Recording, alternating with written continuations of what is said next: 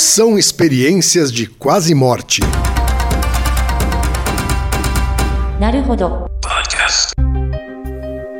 Meu nome é Sara e era uma enfermeira da UTI que estava trabalhando em mais um turno noturno do pronto-socorro de hospital de Rigenstad, na cidade holandesa de Arnhem. Eram 15 de dezembro de 2001, 16 da tarde, de um dia ensolarado, mas um tanto quanto frio típico da época. Uma ambulância trouxe um paciente de 44 anos cianótico, praticamente em coma, para a unidade de cuidados coronarianos. Ele tinha sido encontrado caído em um campo aberto dentro de um parque aberto ao público durante um dia ameno, mas ensolarado, por transeuntes. Após sua admissão, ele recebeu respiração artificial sem intubação, enquanto fazíamos massagem cardíaca e desfibrilação.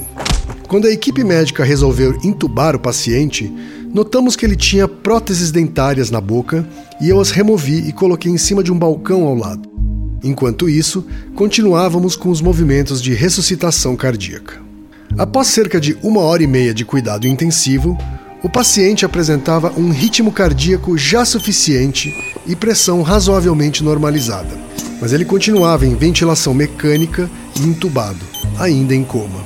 Ele foi transferido para a UTI para a continuidade do acompanhamento de suas funções vitais. Apenas após mais de uma semana, eu o encontrei novamente ele estava agora de volta da UTI cardíaca e estava em um quarto regular. Eu lembrava dele, mas achava que, obviamente, ele não se lembrava de mim, dado seu estado crítico de entrada. Eu trouxe e apliquei sua medicação. Durante o procedimento, ele disse: Oh, você é a enfermeira que sabe onde está minha dentadura. Fiquei muito surpresa e ele continuou: Sim, você estava lá quando eu fui trazido para o hospital e tirou minha dentadura da boca e colocou no balcão. O balcão tinha vários frascos e mesmo assim você a colocou em um espaço no meio deles, acomodando-a em segurança. Eu fiquei particularmente impressionada porque eu lembrava disso que fiz enquanto o homem estava em coma e no meio do processo de reanimação. Quando eu perguntei por mais detalhes sobre o que ele se lembrava daquele dia, ele comentou: Eu estava vendo a mim mesmo deitado na cama como se estivesse do lado de fora, e estava percebendo como todos estavam preocupados e ocupados comigo, tanto médicos quanto enfermeiros, durante o procedimento de reanimação. O paciente também foi capaz de descrever corretamente e com detalhes a pequena sala na qual ele foi ressuscitado de sua parada cardíaca e a aparência de várias pessoas presentes, incluindo ele mesmo, suas roupas e condição. Ao mesmo tempo que observava a situação, ele relatou ter estado com muito medo de que os médicos parassem com a ressuscitação e ele pudesse morrer. De fato, nós enfermeiros e médicos estávamos com uma posição negativa sobre o possível prognóstico do paciente, haja visto a, a condição crítica com a qual ele tinha sido admitido ao hospital naquela tarde. Nossa, Sara, eu estava naquela situação, vendo tudo, e ao mesmo tempo tentando de forma desesperada avisar a todos que eu estava vivo e queria que eles continuassem com o procedimento de reanimação, mas parecia que ninguém conseguia me ouvir ou entender, comentou o paciente em sua sala de recuperação. Claramente, o paciente parecia profundamente impressionado por sua experiência e disse que a partir daquele momento ele perdeu o medo da morte. Quatro semanas depois, ele deixou o hospital como um homem saudável e continua assim até os dias de hoje. Bem-vindo ao Naruhodô, podcast para quem tem fome de aprender. Eu sou Ken Fujioka. Eu sou Altair de Souza. E hoje é dia de quê? Fúteis e úteis. Altair, vamos para os recados da paróquia. Quais são? Número 1, um, vai no iTunes Store, dê 5 estrelas e faça o seu comentário. Isso aí. Número 2, indique um episódio do Naruhodô para alguém que nunca ouviu o Naruhodô ou mesmo nunca tenha ouvido um podcast. Vamos aumentar o tamanho da podosfera. E número 3, Altair, tem uma novidade. Ah. Porque além do Apoia-se, agora você pode também apoiar, colaborar com a produção do Naruhodô via PicPay, Altair. Isso aí. É fácil, é, é só você baixar o aplicativo PicPay Uhum. e vai procurar lá por Naruhodô. E tem lá a opção de assinatura, Isso. ok? É simples, indolor e o PicPay ainda é uma ferramenta que vai te ajudar a fazer vários tipos de pagamento. Uhum. Tá? É por isso que a gente está optando por essa nova alternativa de pagamento. Quem preferir continuar no Apoia-se pode continuar. Tá? Quem quiser migrar para o PicPay está convidado. Por, Por favor. Altair? Porque em breve a gente vai ter conteúdos exclusivos para assinantes E a gente vai usar uma plataforma que precisa ser assinante do PicPay. Então, quem quiser migrar, quem quiser ter acesso a esse conteúdo exclusivo, vai precisar migrar a sua assinatura para o PicPay. Uhum. Tá? Agradecemos desde já e participem, por favor. É isso aí. Antes da pauta, mais um recado. Naruhodô está abrindo espaço para o podcast das Minas, porque representatividade é importante também na podosfera. O destaque de hoje vai para o podcast Agulhas, comandado pela Fernanda Frias e pela artesã Fá Giandosso. Ouça o recado que elas deixaram para você, ouvinte do Naruhodô, e conheça o podcast Agulhas. Oi, aqui é Fernanda Frias e junto com a minha amiga Fágia Andoso, eu quero convidar vocês para ouvir o nosso podcast Agulhas. Nele, a gente fala sobre todas as venturas e as desventuras de se viver das artes manuais. Falamos sobre empreender, trabalhar de casa, criatividade, costura, crochê, tricô, bordado, tudo sem romantizar ou usar filtro, mas também sempre muito bem humoradas. Se você é artesã, adora uma manualidade, quer dar boas risadas, vem ouvir a gente. A gente tá no Spotify, iTunes, Deezer, SoundCloud, Castbox, Twitter, Facebook, YouTube, ou seja, não tem como não achar a gente, só procurar podcast Agulhas. Obrigada ao Naruhodo por esse espaço. A gente espera vocês por lá e prepare suas agulhas.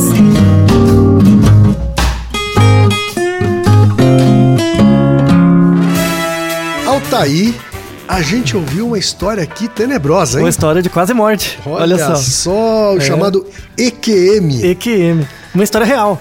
Pois é, esse tema, Altair, foi provocado por uma ouvinte. Pois é, quem foi? Foi a Carla Salles, que tem 32 anos, é arquiteta, é cearense, mas mora em Toulouse, na França. Ah, Olha só. mais uma ah, brasileira fora. né? Mais um ouvinte internacional. É, pois é. Eu sou mega fã de vocês há muitos meses. Eu deveria até evitar ouvir coisas em português no momento, para ficar fluente logo no francês.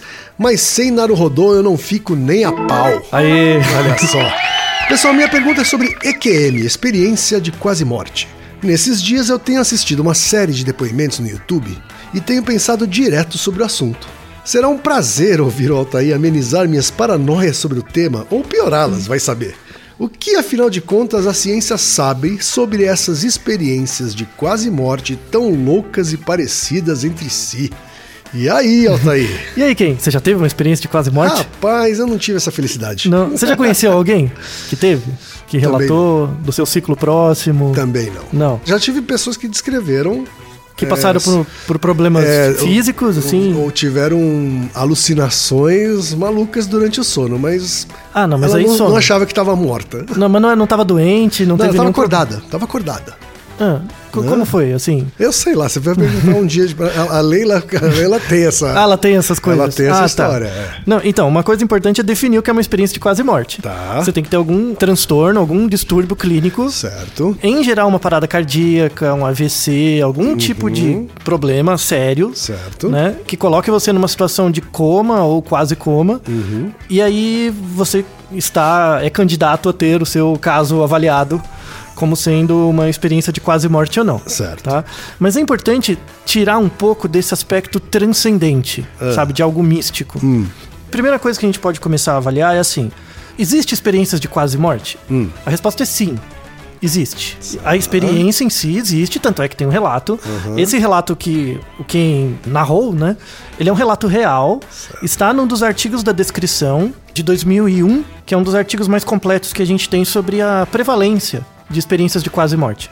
Então, enquanto experiência, ele acontece, a pessoa relata, né? Tem, ela vivencia coisas, tá? É o Near Death Experience, né? Se você quiser buscar coisas em inglês. Em aí. inglês. A gente deixa umas referências também, né? Mas esse, esse é um exemplo de um dos relatos que tem nesse artigo. As experiências existem. A questão é qual a prevalência disso, se é muito comum ou não, né? Porque assim, pessoas têm, por exemplo, ataques cardíacos todos os dias. Não a mesma pessoa, ainda bem, mas pessoas na população têm, né? Uhum. Mas nem todas apresentam isso. Sim. Né? Então, os estudos mostram que, por exemplo, em populações de pessoas que sofreram ataque cardíaco, cerca de 18%, em- entre 18% e 20% dos pacientes apresentam experiências de quase morte. Tá? Mais ou menos um quinto dos É pacientes. bastante, hein, Otei? É, é bastante. É bastante. É, mas por que, que não é todo mundo? Por que, que não é algo tão comum? Né? E aí vem o outro ponto. Por que, que isso acontece? Né? Uma coisa interessante que faz com que a gente desmistifique o fato de ser algo espiritual, místico e tal, é o fato de a gente ter é, nas experiências, de, nos relatos, coisas muito, muito, muito similares. Praticamente universais. Tá? Então, esse artigo mostra, e eu vou fazer um resumo aqui, todas as experiências de quase morte, elas têm características muito similares, independente da cultura. Similares a essa história que a história. gente narrou aqui. Isso.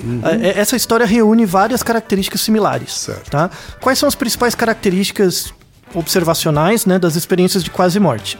As pessoas relatam sentir uma paz interior muito grande, né, um, um sentimento de contemplação grande. Elas se sentem, elas sentem como se estivessem flutuando. Meio fora do corpo, assim, essa É, coisa de é, estar fora, do corpo. Isso. Uhum. Se estivessem meio deitadas, assim. Elas estão num segundo corpo que não é delas, então elas estão se vendo de fora. Certo. Né? Elas, às vezes, têm visões de luzes, formas, coisas do tipo. Tem uma visão em 360. Então, é como se elas estivessem vendo com uma lente olho de peixe, assim, tudo. O tempo passa mais rápido ou mais devagar, a percepção de tempo. Certo. Né? Tem uma ampliação do Às vezes é mais rápido, às vezes mais devagar. É. É diferente da realidade. É Isso, isso. As coisas parecem que acontecem mais rápido, mais devagar. Tem uma ampliação dos sentidos, da capacidade perceptual, sobretudo a audição, né? O sentido que elas relatam mais aguçado. E um- uma característica muito comum também é a sensação de estar viajando através de um túnel. Então tem um túnel e você consegue observar só através de um túnel, como se você estivesse olhando um cilindro, Certo. né? Por, pelo um cilindro. E aqui- a ideia da luz, né? No final do, do túnel vem a luz. Praticamente nesse artigo e um outro artigo de 2014, que também tem vários relatos de experiências fora do corpo, todos esses atributos são responsáveis por mais ou menos 80% das experiências. Em 80% das experiências você tem pelo menos três ou mais dessas características Certo. que eu citei. Então, isso faz a gente pensar uma coisa. É algo muito comum, assim, é muito homogêneo. Por que, que é algo tão homogêneo? Se a, a razão pela qual a experiência de quase morte, se o motivo pelo qual ela acontece fosse algo externo, ambiental, esperar-se-ia uma maior variabilidade do- dos relatos. Mas não, eles têm uma consistência muito grande. Esperar se ia, né? Esperar-se-ia, claro. A mesóclise aqui. é- mesóclise, é, a né? mesóclise é importante. Ressoou, né? Tanto é que existe uma escala, e tem um questionário para avaliar a experiência de quase morte, Tá. que é a escala de Grayson. Que a gente vai colocar aqui também no post. Já, já é tá no artigo, tem um artigo dela também, que é uma escala com 16 questões. Uhum. Então, por exemplo, a pessoa teve um, ataque cardíaco, teve algum, alguma coisa, ou uma cirurgia, às vezes acontece em cirurgias, é mais raro, mas pode acontecer. Uhum. E aí depois você chega pra pessoa e pergunta: "Você teve alguma lembrança, alguma coisa?", Uhum. né? Se a pessoa disser que sim, aí você aplica o questionário, ela responde 16 perguntinhas rápidos. Que toca justamente nessas, nesses, Nesses fatores que elementos. você colocou, né? Isso, por se exemplo. tempo- se ela teve a sensação de que o tempo passou mais rápido. Isso, mais ou devagar, se ela teve uma sensação de paz, se de ela ter saído do corpo. Isso, exato. Se ela observou alguma luz, né, coisas do tipo. Se ela teve mais que sete pontos nessa escala, aí é uma indicação de que ela passou por uma experiência de quase morte. Certo. Tá?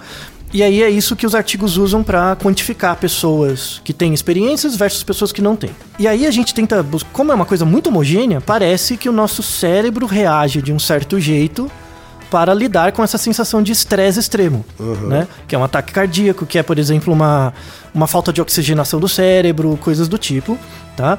Então parece que as explicações vão por aí. O problema dos artigos que estudam isso é que assim, você não vai ficar no hospital esperando as pessoas quase morrer para coletar os dados. Sim. É muito difícil tecnicamente coletar os dados. Sim. Existem Difícil ter amostra, né? isso. Você tem que gastar muito tempo observando muita gente pra ver que pessoas têm um ataque cardíaco e depois se tiver um quinto delas vai ter uma experiência e você vê se a pessoa lembra ainda, né? Exato. Além disso, a gente tem um viés muito grande que é um viés de memória.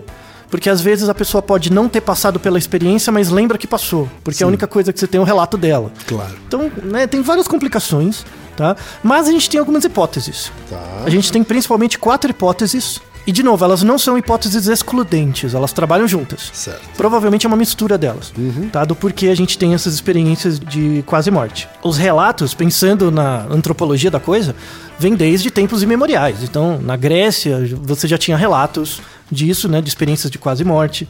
É que agora é, é, as experiências de quase morte atualmente são mais frequentes porque mais pessoas se salvam. Certo. Porque antigamente mais pessoas morriam, porque a medicina não era tão boa, né? Então, tudo bem. Mas mesmo nos relatos gregos e, e relatos mais antigos, eh, você tem quatro características que sempre aparecem nas histórias, que é a presença da luz, né?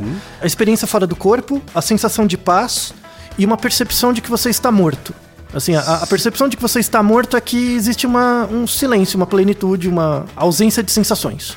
Isso que é a sensação de estar morto. Certo. Então, é, você vê que ah, historicamente há muito tempo você tem isso, isso é algo muito razoavelmente prevalente. E aí vem uma pergunta, mas por que, que algumas pessoas têm? Então, pega duas pessoas que têm, tiveram um ataque cardíaco, né? Passaram por ressuscitação e tal.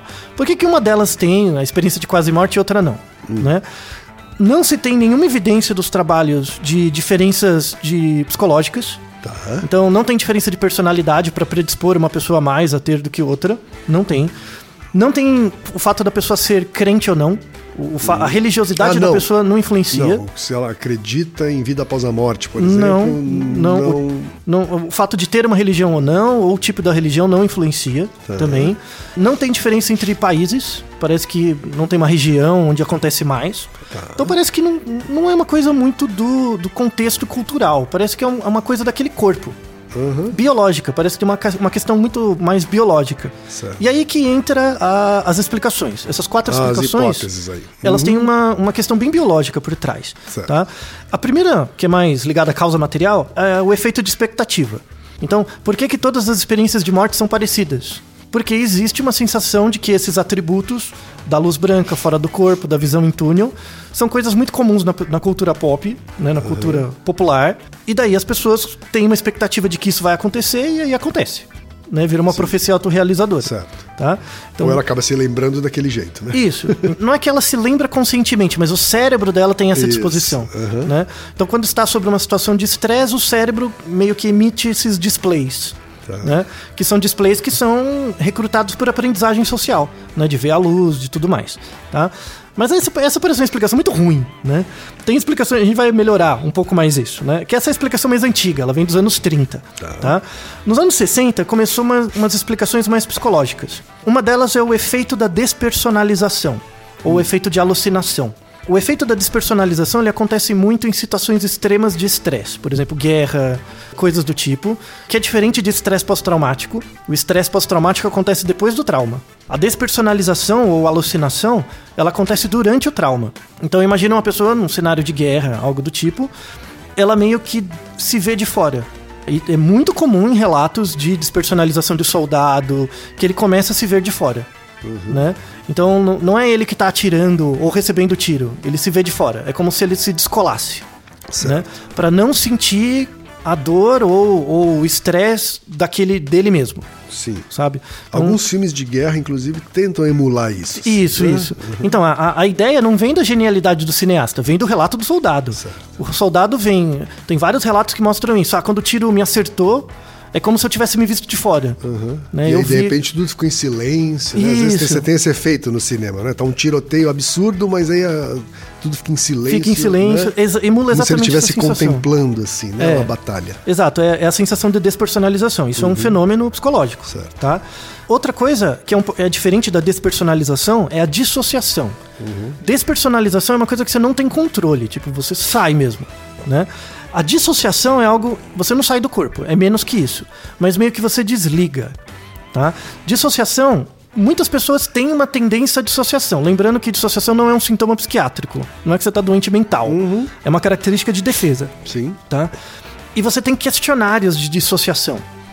Você pode. É, é, dissociação é aquela sensação que as pessoas têm de meio que ficar divagando. Sim. Sabe que você olha assim, de repente a pessoa tá divagando? Tem um outro Naruhodo que a gente comenta sobre isso, que é aquele se eu tomo antidepressivo, continuo sendo o mesmo. Isso, é isso né? mesmo.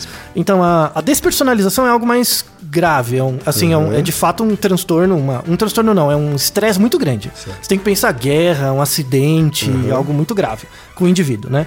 A dissociação é algo mais leve.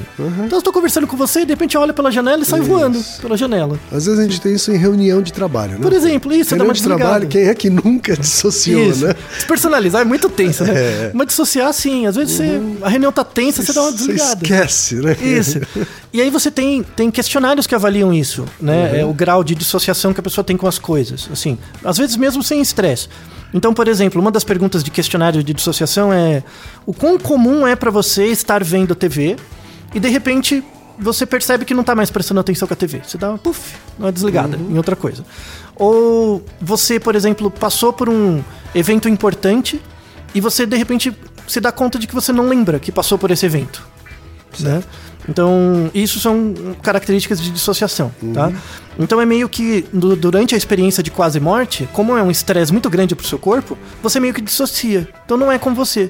Você dá meio que uma desligada, E né? aí você vê essas coisas assim na terceira pessoa. Você Isso. se vê na terceira Você pessoa. se vê na né? terceira pessoa.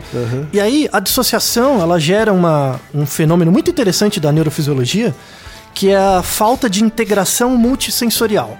Quando você vê um estímulo, né? Você vê coisas, você vê, você ouve, você sente, você sente o cheiro, tudo ao mesmo tempo, né? Então tem uma integração dessas sensações no seu cérebro. Quando você tá por isso, Simultâneo, né? Uma Isso. coisa complexa. é bem. É, ele integra, tem uma área que integra essa informação, né? Quando você tá, por exemplo, teve um ataque cardíaco e tá com falta de oxigenação do cérebro, o que que acontece? Você ouve coisas, só que não tem essa integração muito bem feita. Sim, né? é como se fosse um áudio fora de sincronização do vídeo, assim, Isso, né? isso. Só que é, é até pior que isso, porque às vezes você ouve um som e acha que viu. Ah, o seu tá, cérebro entendi. reconstrói a imagem que você ouviu. Aham. Então, por exemplo, no relato do que você leu, né, tem a, a sensação, né, que tirou a dentadura dele e colocou em cima da mesa. Sim. Provavelmente, o que, que deve ter acontecido com o paciente? O, o- de fato, você tem um, um grau de aguçamento maior da, da, da capacidade auditiva. Então, a pessoa percebeu que tirou a dentadura e, ouviu o som daquilo Uhum. batendo no balcão. E daí criou-se a imagem, Sim. né? Mas ele jamais viu aquilo. Ele né? não Até viu, ele não saiu Provavelmente estava de olho fechado, inclusive. Ele- isso, não, não, exato. Ele tava de olho fechado, mas ele ouviu o som e construiu a E imagem na construiu cabeça. Essa, aham, essa né? sequência, né? Isso, então o cérebro fez uma pareidolia Uhum. também, né? Porque o cérebro tá todo meio bugado, porque você tá passando por uma situação de estresse muito grande. Isso é muito comum na dissociação e muito Mas comum. significa que ele estava consciente. Sim, né? significa Ou que ele seja, tava Tava consciente. em coma, mas consciente. Exato. Significava, significava que tinha alguma coisa, ele tava ali, né? Ele tava ali. É quase um paradoxo, né? Ele estar em coma e consciente. Então, e- e- isso é uma das coisas interessantes do coma, porque tem níveis, né? Sim. Tem, o- tem o nível que- da morte cerebral, que aí, sim, aí sim tudo bem, mas tem níveis em que você tem uma capacidade, sobretudo de audição, razoável. Perce- assim, você registra a informação, mas não percebe que registra. Toma cuidado com que se você estiver Exato. conversando, então, do lado de uma pessoa em coma, Isso. e você acha que ela não tá ouvindo, né? Então, em- às vezes, aí, o que que acontece? Às vezes ela tá ouvindo, só que ela não percebe que ouve. Sim. Conforme ela vai começando a melhorar, isso vira, essa informação no cérebro dela vira um déjà vu. Sim. Isso volta como uma informação em outro contexto, né? Vem uma sensação esquisita. e aí Sim, você sim. cria os relatos. Sim. Né? Então, o, o relato da experiência de quase morte é meio que a tentativa verbal de você organizar uma coisa multissensorialmente toda zoada, assim. De juntar coisas. É quase uma experiência artística mesmo, sabe? Uhum. É muito interessante. Não, pois é, por isso que eu lamentei quando você me perguntou logo no começo do episódio, porque deve ser uma experiência muito louca. Então, é, do ponto de vista antropológico deve, mas você não precisa ter um ataque cardíaco pra isso. Não, Eu não, vou- pode eu- usar. tá, algumas pessoas usam LSD pra isso. Então, então, LSD não emula isso. Ah, é? Não. É muito diferente? É mu- completamente Precisamos diferente. experimentar os dois, então, pra saber. É isso? Não, tem outra droga. É outra droga que você tem Ah, que usar. tá. Assim, o LSD não estimula, não elicia experiências de quase morte. Uhum. Os relatos de gente que usou ácido não tem nada a ver. Tá. Sabe? Porque ele não. Fisiologicamente, ele não usa. Ele não mexe com os receptores relacionados com isso. Certo. Então, não. É, tipo, o que a pessoa fala não é verdade. Do- De causa material, não é verdade. Tá? Então, a gente já falou do, do mecanismo da despersonalização, da dissociação, da falta de integração multissensorial. E aí tem a questão bem material mesmo do cérebro físico mesmo, né? Que aí a área cerebral responsável por essa integração multissensorial, ela é chamada de junção tempo-parietal. Ela fica bem do lado da sua cabeça, tá? Então essa é uma área, principalmente o córtex desse- dessa área, que ele integra as informações do, do- da audição, da visão e tal. Essa Uma área de maestro. isso, é um organizador, né? Essa área é que dá pau, sobretudo na ausência de oxigênio. Tá. Porque na, na função cardíaca, o coração não está funcionando direito, não bombeia sangue, só fica faltando oxigênio no cérebro. E em situação de medo. Então, basicamente, você tem uma A dissocia- situação de medo, Medo. também ele fica fragilizado. Isso. E aí é ligado com a questão da guerra, do trauma, Certo. né? Uma situação de medo extremo. Mas o, o fato, por exemplo, do ataque cardíaco, você tá com baixa oxigenação, a junção tempo parietal dá um pau. E aí desintegra tudo. Certo. Né? E isso tem uma relação com a- o padrão de atividade do cérebro, com o EEG, com a eletroencefalografia, né? E aí você tem uma... Durante períodos... Tem um artigo muito legal de 2012, em que eles fizeram com ratinhos, né? Um artigo da PNS. Eles colocaram ratinhos em três situações. Uma situação de analgesia, eles deram... Anestesiaram o rato. Uma situação de sono e uma situação de experiência de quase morte induzida por pressão... Por um ataque cardíaco. Tem como simular, simular um ataque cardíaco com droga. Certo. Tá? Então eles fizeram três, ah, os três estados. E eles viram que o padrão de atividade elétrico do cérebro é completamente diferente. Nos né? três Nos estados. três estados. Certo. Então quando você está sobre analgesia, não é uma experiência de quase morte. Né? Tem uma redução da atividade, mas Sim. não é. E também não é parecida com sono. Né? Ah, não? Não, temos um Naruhodo sobre isso, que é o que acontece quando... com- Desliga so- o cérebro, né? Isso, se a... Se a anestesia desliga, o o cérebro. nosso, o nosso cérebro, tá na descrição também. Né? Aí a gente vê o efeito da analgesia, que é diferente do sono. Certo. Tá? Mas nessa experiência de quase morte induzida por uma, um ataque cardíaco medicamentoso, acontece um padrão ondulatório do cérebro que não existe em nenhuma outra outro momento, que é- são as ondas gama. Tá? Ondas gama são ondas de alta frequência. Então é como se as sinapses do cérebro emitissem spikes muito rapidamente. Então o cérebro começa a ativar muito, muito, muito, muito, muito rápido. Né? Então, por exemplo, quando você está acordado, você, o seu cérebro emite mais ou menos de 8 a 12 pulsos elétricos por ciclo, por segundo. Certo. Mais ou menos, de 8 a 12. É, isso é as ondas alfa, mais ou menos, entre alfa e beta. Tá? Quando você tem onda gama, você emite 80 pulsos por segundo.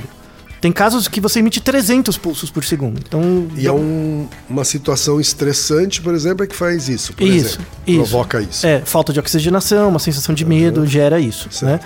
E Mas esse- até um certo limite, agora fazendo um parênteses aqui. Uhum. Até um certo limite, esse estresse é positivo.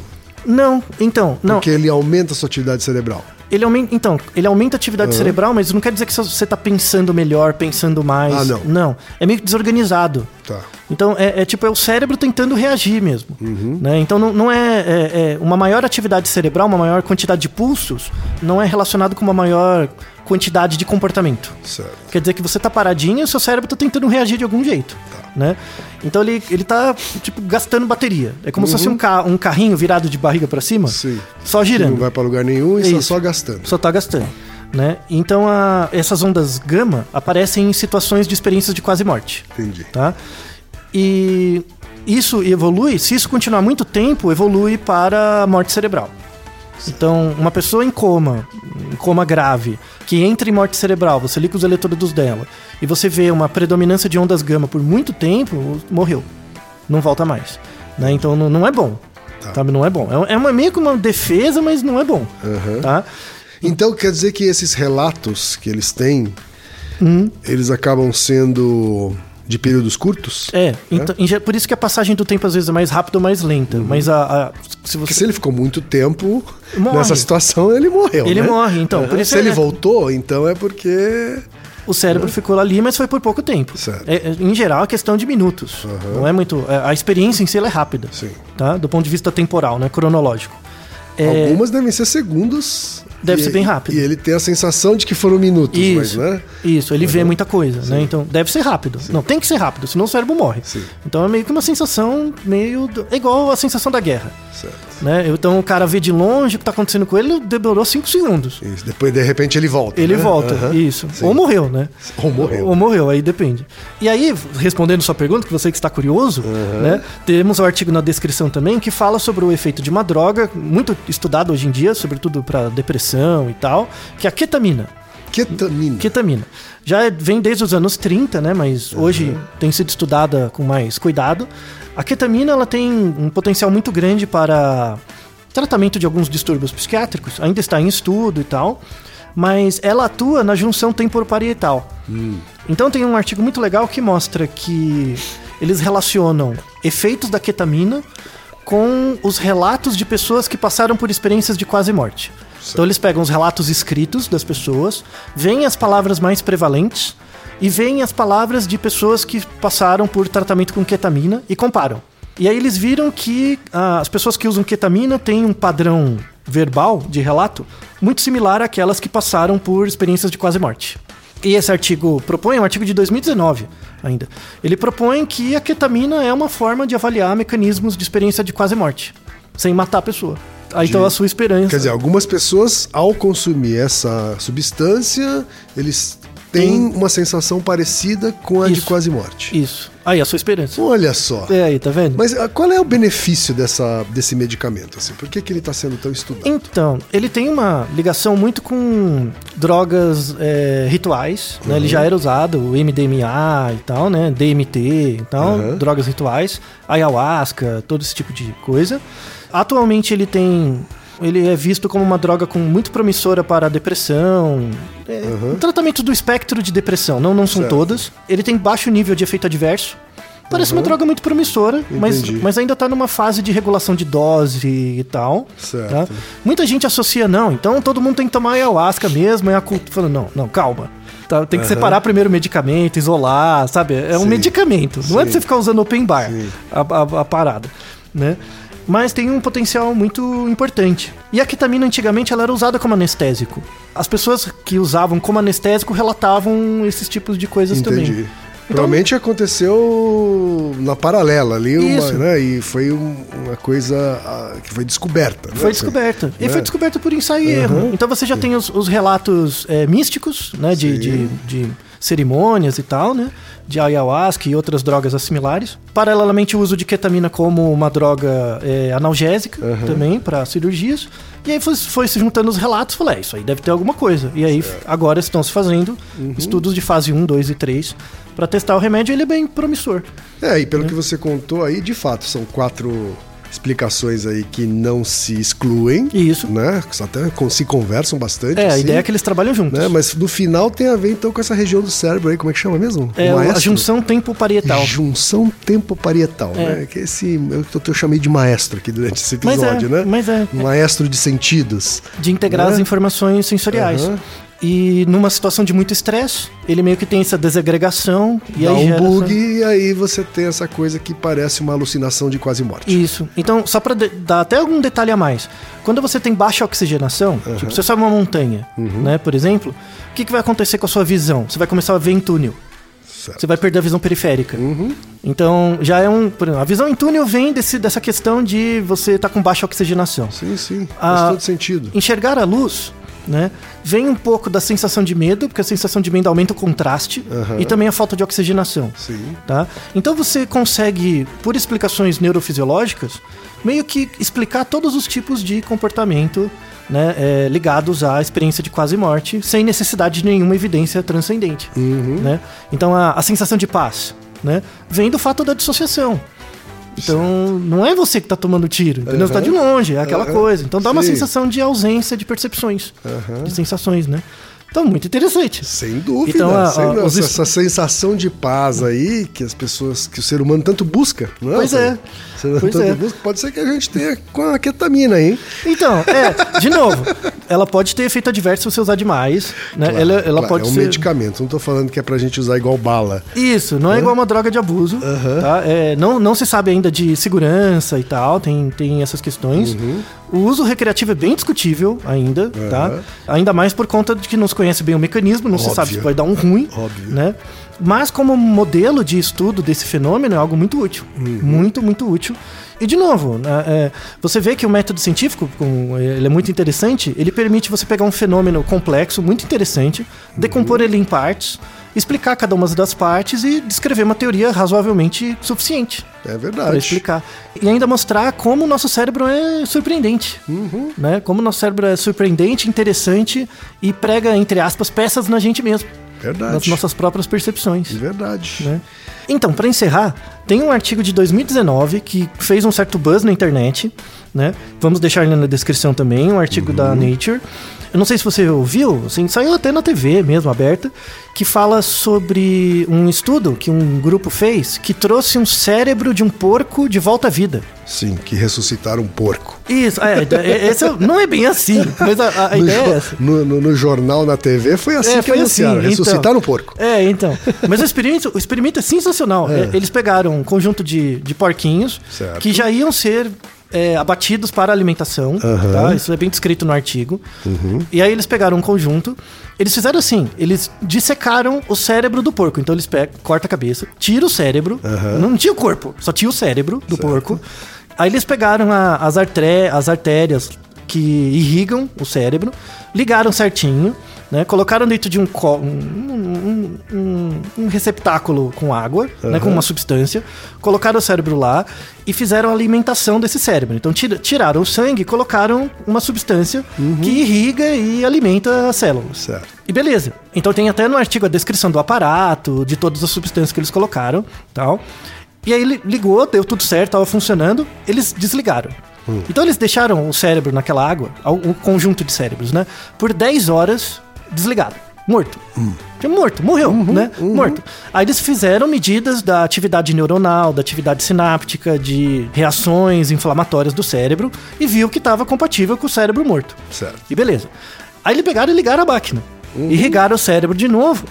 Voltou. o- o- aí, então eles fizeram assim: quando, quando o cérebro tinha acabado de ser tirado, eles fizeram as medidas, então o cérebro estava vivo, deixaram o cérebro 10 horas parado, ligaram de novo, né? E fizeram uma medida de novo. Então, eles, eles viram que a atividade neuronal estava ativa no momento que o, o porco foi morto.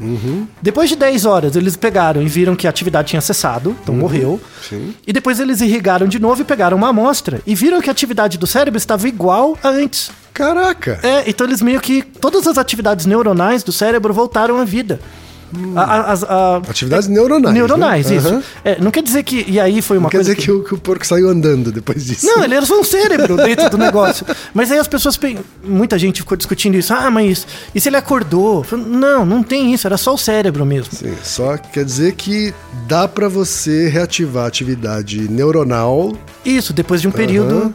Mesmo depois de ter declarado uma morte cerebral, assim. É, uma morte cerebral ainda esti- extirpado do corpo Sim, mesmo, né? sim. Inclusive, um, um dos objetivos desse É, trabalho... porque o cérebro já estava desconectado da, da coluna vertebral e do- da. né? Sim, toda, Aham. não, não, do, do- da caixa só o cérebro craniana, mesmo, era só né? o cérebro mesmo. É bem coisa de, de que Black Mirror o quê? né? Bem que Black. Mirror o quê? Dane-se Black Mirror.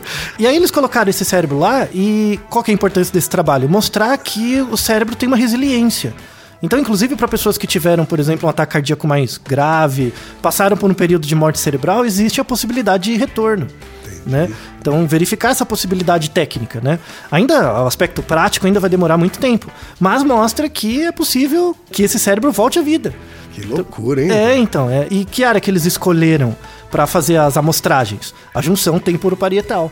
Porque se aquela área funcionar, quer dizer que há integração das áreas. Então escolheram justamente uma área muito importante. No nosso maestro. Pois é. Carla Salles, de Toulouse, na França. Espero que a sua pergunta esteja razoavelmente, satisfatoriamente respondida. Isso. Espero que você não fique muito noiada. É Né? verdade. Que esteja ficando. Fique mais calma. É. Tá? Que não, não, não necessariamente é uma coisa transcendental. Isso. Tá ligada à espiritualidade. Provavelmente tem só a ver com o seu. Com a sua cuca. Como é que chama lá? Como é que. Ah, com a sua junção Com a sua junção. Isso. Cuide dela direitinho. Naru Rodô, ilustríssimo ouvinte. Naruhodô. Você sabia que pode ajudar a manter o Naru Rodô no ar? Ao contribuir, você pode ter acesso ao grupo fechado no Facebook e receber conteúdos exclusivos. Acesse apoia.se barra Podcast. E você já sabe, aqui no Naruhodô, quem faz a pauta é você. Você tem alguma pergunta pra gente ou quer comentar algum episódio? Escreva pra nós. Podcast arroba naruhodô.com.br Repetindo, Podcast arroba naruhodô.com.br e lembre-se, mande nome completo, idade, profissão e a cidade de onde você está falando. É isso aí. な